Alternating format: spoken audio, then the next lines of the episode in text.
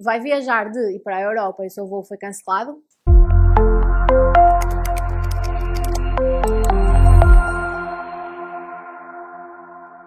A matéria das regras atinentes à indemnização e assistência aos passageiros nos casos em que, por motivos que não lhes sejam imputáveis, os seus voos sejam cancelados ou sofram atrasos significativos, encontra-se regulada pelo Regulamento número 261-2004 do Parlamento e Conselho Europeu.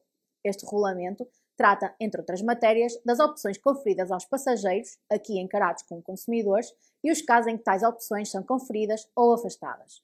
O regulamento é aplicável aos passageiros que partam de aeroportos localizados em Estados-membros e a quem o regulamento se aplique, ou, em alternativa, cujo destino seja algum dos Estados-membros a quem o regulamento se aplique também. O regulamento aplica-se em três circunstâncias: 1. Um, recusa de embarque contra a vontade do passageiro, 2. Cancelamento de voos, 3. Atraso de voos. No que toca à recusa de embarque contra a vontade do passageiro, Refere o regulamento que, quando a transportadora aérea tiver motivos para prever que terá de recusar o embarque a qualquer passageiro, deverá procurar voluntários que aceitem ceder as suas reservas em troco de benefícios oferecidos pela própria operadora.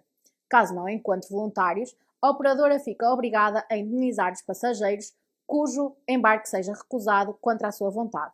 Em segundo lugar, e quanto ao cancelamento dos voos, os passageiros têm direito a receber assistência por parte da transportadora aérea através de refeições, alojamento e ainda a serem indemnizados quando tiverem sido informados do cancelamento com duas semanas ou até menos de antecedência, face à data do voo.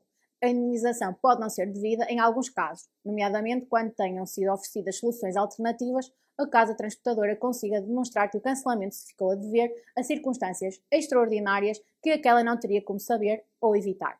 Por fim, e quanto aos, aos atrasos de voos, estipula o artigo 6 quando existirem motivos para prever que um determinado voo terá atrasado entre 2 a 4 horas e dependendo da distância do voo em questão, deverá a transportadora prestar a assistência devida ao passageiro, como refeições, alojamento ou ainda proceder ao reembolso do valor pago nos casos em que o atraso seja igual ou superior a 4 horas. O regulamento aqui em análise prevê a atribuição de indenizações, sendo que a indenização referida deverá ser paga em numerário, através de transferência bancária, cheque ou com um acordo expresso do passageiro em cheques viagem.